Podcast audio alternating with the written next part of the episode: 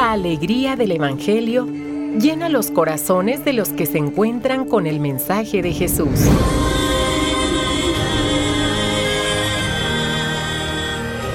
El Evangelio de hoy. El Evangelio de hoy.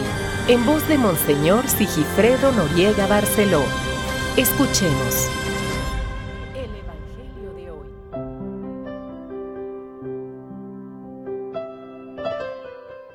13 de noviembre es día domingo, corresponde al domingo número 33 o trigésimo tercer domingo del tiempo ordinario.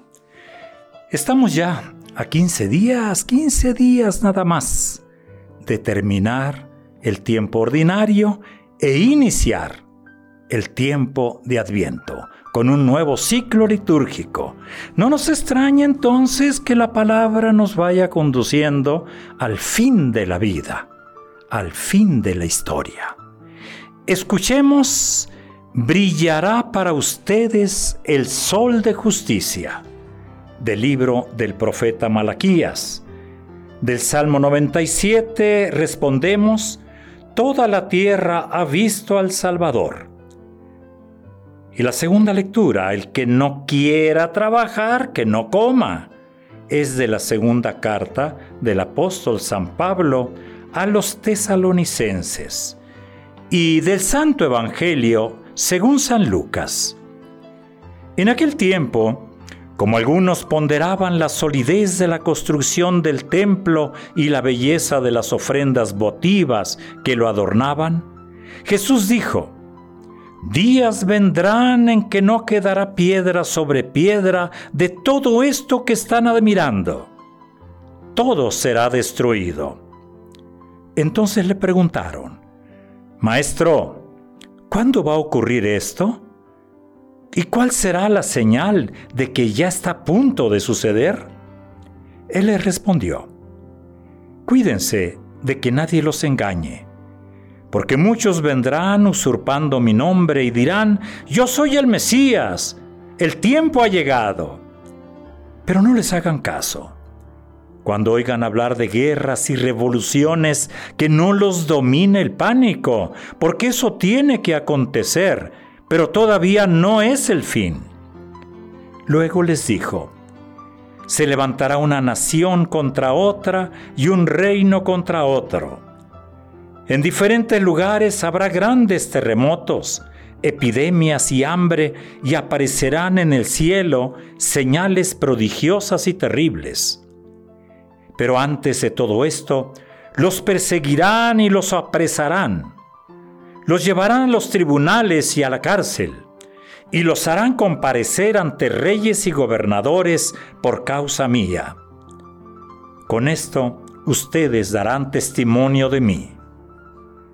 Grábense bien que no tienen que preparar de antemano su defensa, porque yo les daré palabras sabias, a las que no podrá resistir ni contradecir ningún adversario de ustedes. Los traicionarán hasta sus propios padres, hermanos, parientes y amigos. Matarán a algunos de ustedes, y todos los odiarán por causa mía. Sin embargo, ni un cabello de su cabeza perecerá. Si se mantienen firmes, conseguirán la vida. Palabra del Señor. Palabras duras, palabras difíciles, palabras que a simple oído pueden sonar como amenazadoras, como anunciadora de malas noticias. Pero no es así. No es así, es una manera de hablar el género apocalíptico que anuncia el futuro. Para el que cree será un futuro de plenitud. Si no creemos, entonces sí, la vida será destrucción y por tanto la muerte será el paso al vacío.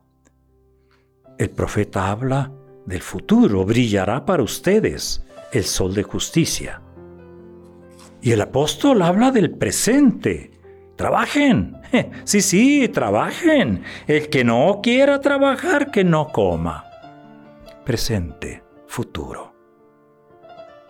Estamos viviendo ya los próximos días un fin de semana especial que durante los últimos años se ha creado con el fin de, incentivar el comercio que se quede aquí, que no se vaya la gente a, compras, a hacer compras a otros lados.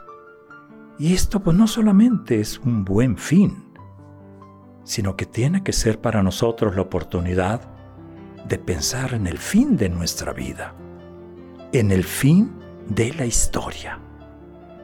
Vamos caminando y no hay duda que los logros que vamos consiguiendo en el trayecto de la vida nos hacen pensar con frecuencia que caminamos seguros y nuestra vida tendrá un buen fin, un final feliz. Pero, pero, pero, ¿irá a ser así? ¿Quién te lo garantiza?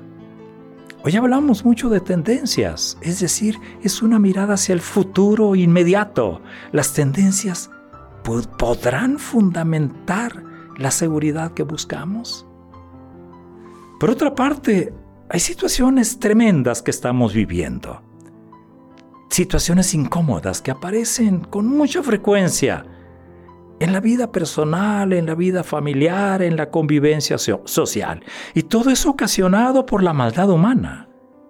Y esto a veces nos bajan, llamémosle así, las pilas de la seguridad. ¿Será esto anuncio del fin del mundo? ¿O será el fin de un modelo de convivencia que considerábamos amable y pacífica? ¿Será una llamada de atención para no confiar a ciegas en la apuesta por un progreso sin fin? Vivimos los horrores de la violencia homicida. Vivimos todo esto. Y esto pone en duda las estrategias y las posibilidades del ser humano. A veces me pregunto, ¿por qué no podemos? ¿Esto será el fin? ¿O será el principio? ¿O será la oportunidad para, para algo nuevo, para algo mejor? Los seres humanos vivimos de sueños. Y así nos levantamos pensando este día será mejor que ayer. Este gobierno será mejor que el anterior, nos llevará a la tierra prometida del bienestar sin fin. Eso lo comentamos siempre que hay elecciones. Y esto sucede también cada cierto tiempo en las personas, en las familias, en las naciones. Al fin de cuentas, la posibilidad de elegir. Ahí está. ¿Podemos elegir nuestro futuro? Ándale, ¿podemos elegir nuestro futuro? Hay parte, parte y parte, parte tenemos que sembrar sembrar la paz, las semillas de la paz. Hablaba hace unos días el Papa Francisco. Las semillas de la paz, si quieres cultivar y si quieres recoger los frutos de la paz. Por otra parte, hoy aparece este último fin de semana, aparecen ofertas. Y sí, eh, son, son ofertas eh, comerciales, digámoslo así. Pero también hay ofertas de deseo, ofertas, de sueños, de un nuevo orden social, de un nuevo sistema económico. Son ofertas. ¿Serán buenas semillas para un futuro mejor? Pero también no olvidemos, ¿eh? se trata de elegir. No cambiar es otra posibilidad. Y de ahí viene el dicho, vale más malo por conocido que bueno por conocer. Vivir y convivir. Ese es nuestra, nuestro vivir y nuestro convivir. Y esto entre la tensión entre lo nuevo y lo antiguo, entre la novedad y la nostalgia, que es característica del ser humano. Hoy la palabra que escuchamos, dura, ¿eh? difícil, clara. Eh, esta palabra habla del futuro, del fin definitivo de la historia humana. Habla de la segunda venida de Cristo. Las imágenes apocalípticas que usa el evangelista, pues parecieran anunciar un final desastroso para todos. Pero ¿será así? Dios Padre va a destruir la obra de la creación con todo y con sus hijos, con todo y sus hijos. El mismo lenguaje simbólico abre el horizonte y las puertas de la esperanza. El futuro es de Dios y por tanto podemos esperar un futuro de plenitud. La esperanza cristiana tiene su garantía. ¿Dónde? ¿Cómo? ¿Cuándo? En las cosas, en los sucesos, en la inteligencia humana. No, la garantía es la resurrección de Jesucristo. Y desde ahí nosotros tenemos que afrontar nuestro futuro construyendo el presente. Y pensar en el futuro pudiera a veces provocar miedo, eh, ansiedad, incertidumbre. Y es que lo desconocido, como decíamos hace unos cuantos años, lo desconocido nos acalambra de muchos modos. No hay deseos que no se mezclen con temores. No nos extraña que lleguen crisis y momentos difíciles en los que hay que, tenemos que elegir, tenemos que decidir, tenemos que tomar una postura. En ocasiones vamos a sentir que, que se nos viene el mundo encima. Pues bien, el discípulo de Jesús tiene que enfrentar en su vida y en el entorno de su vida. Tiene que enfrentar terremotos de variadas intensidades. ¿Dónde está su seguridad? Ya lo hemos dicho, en la resurrección de Jesucristo. Y cuando nuestra fe está bien anclada en Él, cuando Dios es Dios en nuestra vida, el horizonte de nuestra esperanza nos hace mirar, nos hace esperar, nos hace trabajar el futuro de otra manera. La firme convicción, ya con esto termino esta reflexión, es que si vivimos en el Señor, será posible no ser aplastados, ni perecer ¿eh? ahogados en nuestros miedos. Y hoy lo que se nos pide en la palabra es fidelidad. Es paciencia activa y no una paciencia pasiva. No, no, no. Esperar que pasen las cosas. No, no, no. Una esperanza y una paciencia activas. Se nos pide firmeza, perseverancia. Se nos pide caridad.